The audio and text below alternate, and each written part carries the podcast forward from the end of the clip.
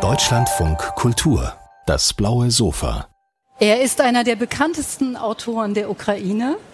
Er ist Musiker und er ist seit Beginn des Angriffskrieges auf die Ukraine unermüdlich tätig in seiner Heimatstadt Kharkiv als freiwilliger Helfer. Für sein humanitäres Engagement und für sein herausragendes künstlerisches Werk, so heißt es in der Begründung, wird er am Sonntag für den, mit dem Friedenspreis des deutschen Buchhandels geehrt. Ganz herzlich willkommen, Serhi Jadan. Ich freue mich, dass Sie hier sind. Hallo. Guten Tag. Guten Tag. Ich grüße alle ganz herzlich. Herr Jadan, ein Friedenspreis im Krieg. Was bedeutet dieser Preis für Sie?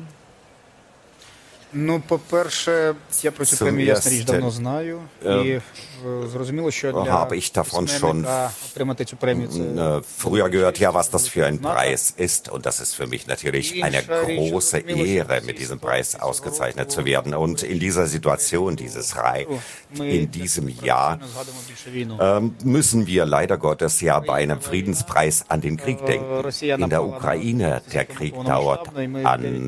Russland hat uns groß großflächig angegriffen. Acht Monate versuchen wir uns zu verteidigen und selbstverständlich ist es schwierig, über die Literatur in dieser Zeit zu reden. Andererseits auf der einen Seite habe ich mich sehr gefreut über die Preisverleihung. Auf der anderen Seite weiß ich, dass es eine große Geste der Solidarität für die ganze ukrainische Gesellschaft und für das Land ist.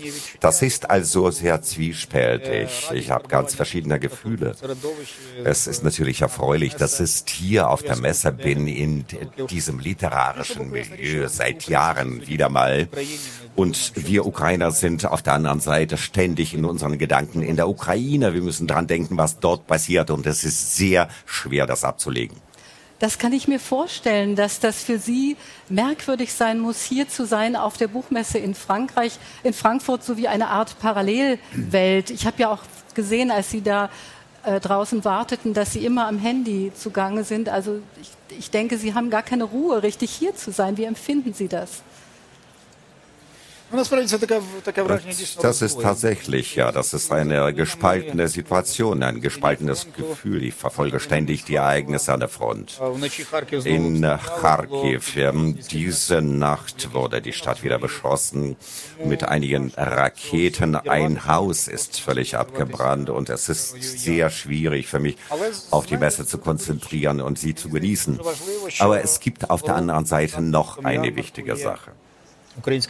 Es ist äußerst erfreulich, dass wir einen ukrainischen Stand haben in diesem Jahr, dass ukrainische Schriftsteller hier sind und dass sie darüber berichten können an das deutsche Publikum, was bei uns abläuft. Die Kultur hat an diesen Tagen, in diesen Wochen und Monaten äh, kein Recht zu schweigen. Wir müssen weiter Kulturprojekte äh, betreiben. Die Schriftsteller müssen weiterschreiben. Das ist natürlich eine ähm, merkwürdige Situation Viele sind von unseren Schriftstellern direkt an der Front mit der Waffe in der Hand. Und sie müssen natürlich auch gleichzeitig auch was anderes machen. Ja, nicht nur bei der Armee dienen, ihre Sache weitermachen. Wie wichtig ist es für Sie, dass Sie hier präsent sind auf der Buchmesse? Sie haben es gerade schon erwähnt, aber ist es auch so eine Art Akt des Widerstands und ein Akt, ja, wie soll man sagen, ein Engagement natürlich für die Kultur, während in ihrer Heimat ganz viel zerstört wird. Natürlich an Bibliotheken, an Verlagen, da passiert ja ganz viel. Für mich ist es eine Möglichkeit, normal mit anderen Menschen zu kommunizieren, mit Kollegen zu kommunizieren. Ich verstehe wunderbar, dass die Ereignisse unseres Krieges in der Welt nicht immer so präsentiert werden, wie wir uns das wünschen würden. Manches wird verzerrt. Ähm, manche Menschen lassen sich von bestimmten Stereotypen leiten und ich brauchen, wir brauchen einen direkten Kontakt. Und ich denke, die Kultur hat in dieser Hinsicht gigantische Möglichkeiten.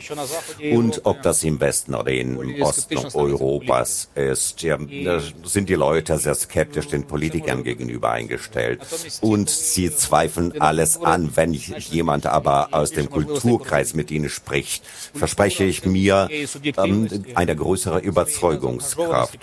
Die Kultur ist nicht politisch engagiert und sie ist deswegen überzeugender für die Menschen. Und das ist tatsächlich so, dass es unbedingt notwendig ist, dass wir unsere Kontakte aufrechterhalten und weiterführen. Ich kann ja selbst sagen, dass oder beobachten, dass ähm, bestimmte äh, Kontakte zwischen dem deutschen ähm, Milieu und dem ukrainischen bereits existiert haben. Wir hatten ja viele Aktionen, viele Veranstaltungen durchgeführt. Wir haben viele Bücher gegenseitig ähm, ins Deutsche bzw. ins Ukrainische übersetzt und wir können ja unserer Kultur noch mehr geben in der Zukunft. Und es ist ja äußerst wichtig, dass die ukrainischen Schriftsteller in diesen Tagen sind, sind und ihre Standpunkte, ihre Ansichten hier klar machen können, ihre Gefühle präsentieren und diese Möglichkeit muss genutzt werden. Himmel über Kharkiv, Nachrichten vom Überleben im Krieg. So heißt ihr neues Buch, gerade bei Surkamp erschienen. Das beginnt mit den Worten Hallo allerseits und beginnt am 24. Februar diesen Jahres. Da hatte der Angriffskrieg gerade begonnen. Sie waren mit Ihrer Band unterwegs. Und wie ging das los? Wie haben Sie dann entschieden, dass Sie sofort nach Kharkiv zurückgehen würden? Was war der Grund? Selbstverständlich, ja. Wir hatten ja keine Zweifel. Das war für uns klar. Wir müssen zurück. Wir waren tatsächlich unterwegs. Wir hatten Gastspieler und das war um 5 Uhr morgens. Ich war im Zug. Meine Freunde haben mich angerufen und berichteten, dass die Russen die ersten ukrainischen Städte gebombt haben. Und ich und meine Musiker haben sofort gesagt, wir müssen zurück. Und zum Abend am 24. waren wir bereits zurück und wir hatten keine Minute daran gezweifelt, dass wir äh, unsere Arbeit fortsetzen. Seit 2014 sind wir als Musiker unterwegs. Wir wussten ganz genau, äh, wer unsere Hilfe braucht. Und wir als Freiwillige haben unseren Menschen geholfen. Wie muss man sich so einen Tag vorstellen in Kharkiv? Sie beschreiben ja sehr genau und detailliert, was Sie da tun. Äh, aber das sind natürlich auch immer ganz unterschiedliche Dinge. Mal helfen Sie im Krankenhaus, bringen Medikamente, mal fahren Sie an die Front. Wie geht das los? Wie beginnt so ein Tag? In der Regel äh, wachen wir alle zusammen auf und gleich nach dem Aufstehen verstehen wir uns mal anzusprechen, anzuschreiben, um uns zu überzeugen, dass alle noch leben. In der Nacht kommen die meisten Beschütze und äh, Bombenangriffe. Das hören wir natürlich. Und wo gibt es Explosionen? Und früh checken wir, wer noch am Leben ist, wer nicht mehr unter uns ist. Dann fahren wir los, erkundigen uns, wer unsere Hilfe brauchen. Wir äh, erhalten humanitäre äh, Hilfen, bringen sie weiter. Das ist eine Routinearbeit, ähm, eine Art Postbote. Du erhältst etwas und gibst etwas weiter. Du bekommst Informationen Informationen und vermittelst sie weiter. Das ist eine Art Kommunikator zwischen verschiedenen Stellen. Oder wir sind auch kulturell sehr viel unterwegs. Das sind Diskussionen, das sind Konzertauftritte, das sind Festivals. Abends müssen wir natürlich wieder nach Hause. Gegen 10 Uhr abends beginnt die Sperrstunde. Wir müssen alle bereits um 10 zu Hause sein und nach 22 Uhr warten wir auf den nächsten Angriff, Raketeneinschlag. Nachts erwarten wir alle ständige Bombardierungen. Wie wichtig sind solche literarischen oder auch kulturellen Auftritte, auch Konzerte zum Beispiel? Es gibt ein sehr, eine sehr berührende Beschreibung von einem Konzert für die Kinder in der Metro. Die haben sogar ein Plakat vorab gemalt für das Konzert. Welche Rolle spielen solche Auftritte? Das waren unsere ersten Auftritte in den ersten Kriegswochen im März. Wir haben ja in der Metro unsere Konzerte durchgeführt, in Krankenhäusern, in Bombenschutzkellern, unter den Militärs. Die Menschen zeigen den Bedarf danach. Sie bitten uns darum, zu ihnen zu kommen und etwas vorzusingen. Die Kultur verbindet uns mit dem mit der Vorkriegszeit. Und das ist für uns eine Möglichkeit, wieder uns in die Normalität zu versetzen und das andere zu verdrängen. Und außerdem haben wir begonnen, jetzt Festivals durchzuführen mit vielen, vielen Zuhörern. Und das sind ja die Zivilisten, das sind die zivile Bevölkerung, gleichzeitig auch die Soldaten. Sie haben auch die Möglichkeit, von der Front kurz mal zum Konzert in die Stadt kommen und wieder zurückzufahren. Es gibt ja viele unter den Soldaten, die auch viel gelesen, viel Musik gehört haben. Das ist ja eine Art öffentliches Tagebuch, was Sie da geschrieben haben und was Sie auch weiter schreiben. Dieses hier geht über die ersten vier Monate im Krieg, aber Sie schreiben weiter im Netz. Ja, welche Aufgabe hat, haben diese Texte? Es erscheinen ja zurzeit viele Kriegstagebücher, sowohl online als auch als Veröffentlichungen, als Bücher. Was ist so wichtig daran? Ist es die Dokumentation dessen, was geschieht? Oder was, was ist für Sie der Antrieb, das zu schreiben? Для мене, по-перше, надзвичайно важливо було зафіксувати ähm, In erster Linie musste ich einiges festhalten. Einfach, dass sie nicht verloren gehen, nicht vergessen werden. Die äh, Kriegszeit ist sehr spezifisch. Auf der einen Seite sehr äh, zusammengepresst und auf der anderen Seite sehr unlinear, unterschiedlich und vieles vergisst man dabei. Und ich denke, das ist eine der Aufgaben der Literatur, der Funktionen der Literatur eines Schriftstellers, alles festzuhalten. Stimmen, Bilder, Emotionen, die dann später nicht wiederherstellbar sein werden. Und zum Zweiten, so oder so, auf die oder die Weise hat jeder Schriftsteller seine Leserschaft.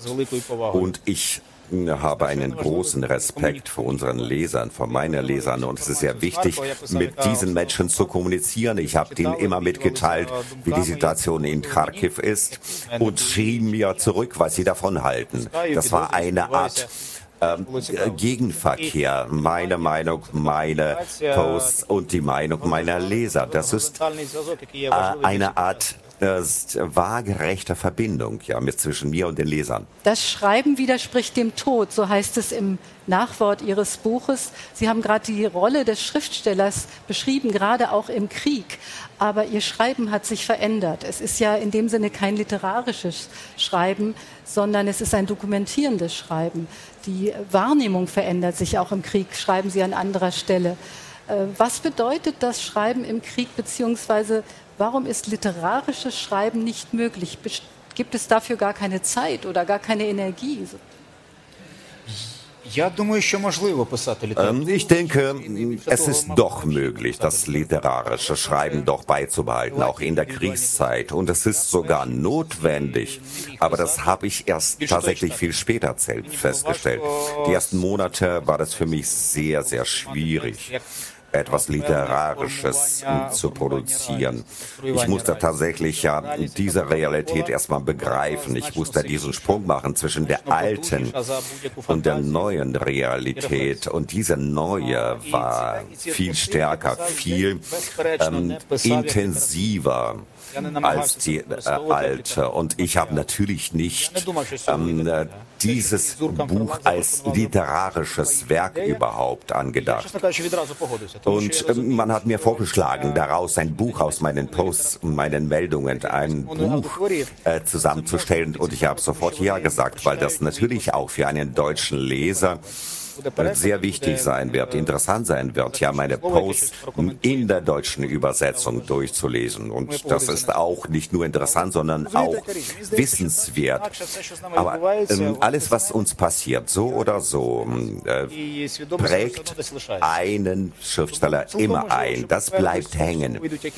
Und zuerst werden solche Bücher ähm, herausgegeben, später kommt vielleicht noch Theaterstücke dazu oder andere Werke. Ich denke, ein einfach, die Kultur muss diesen Krieg widerspiegeln. Sie muss das reflektieren. Wir haben ja viele Möglichkeiten, das zu tun. Der Krieg ist noch nicht zu Ende. Es gibt auch Bilder von großer Schönheit in diesem Buch. Sie beschreiben häufig den Himmel. Der Himmel spielt auch in Ihrer Lyrik eine große Rolle. Aber welche Rolle spielt er hier? Sie beschreiben ihn, er ist täglich anders. Aber es ist eben auch der Himmel, aus dem die Gefahr kommt, die Bomben und die Raketen. Welche Rolle hat er in diesem Buch?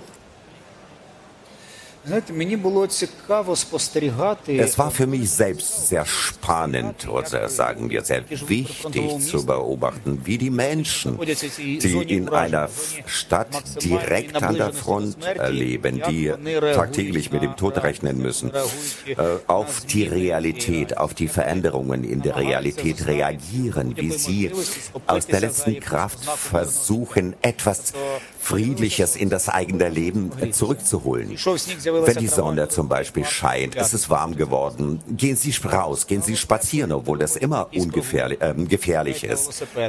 Sie fahren Rad, Sie versuchen sich zu versammeln. Äh, ein Krieg ist immer eine Verschiebung in den realen, normalen, alltäglichen Dingen.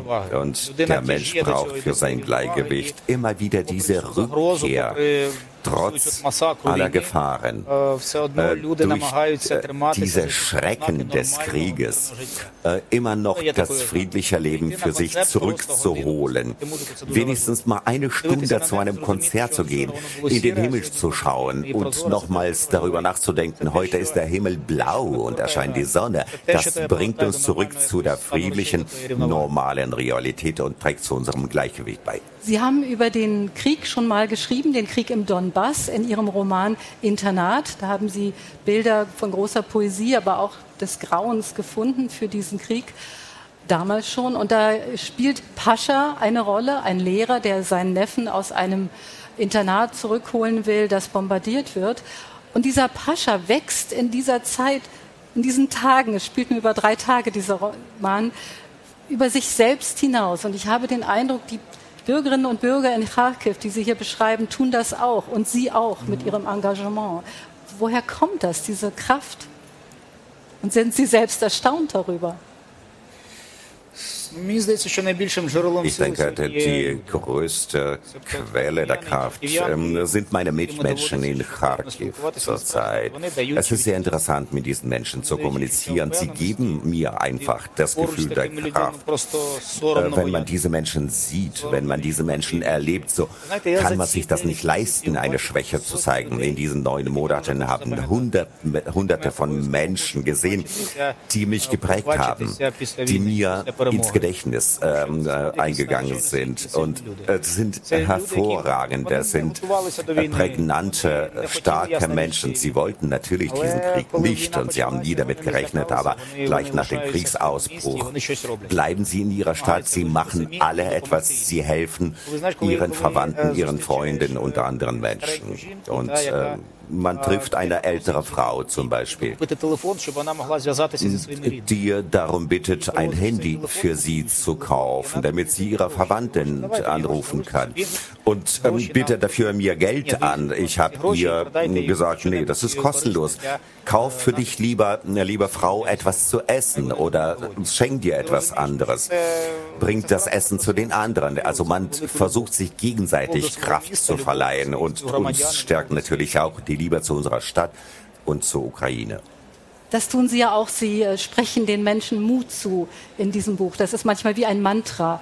Gute Nacht, Freunde, ruht euch aus. Morgen sind wir dem Tag, dem Sieg wieder einen Tag näher. Ich danke Ihnen ganz herzlich. Ich hoffe, Sahijadan, dass Sie den Mut nicht verlieren in dieser Zeit, die, wo sich doch alles zuspitzt, die Situation. Und ich danke Ihnen für dieses Buch und für Ihr Engagement. Himmel über Kharkiv, Nachrichten vom Überleben im Krieg. Und jeder, jede, die erfahren möchte, wie es ist, in einer Stadt zu leben, weiterzuleben und den Mut eben nicht zu verlieren, in einer Stadt, die jeden Tag beschossen wird, möge dieses Buch unbedingt lesen. Ich danke Ihnen.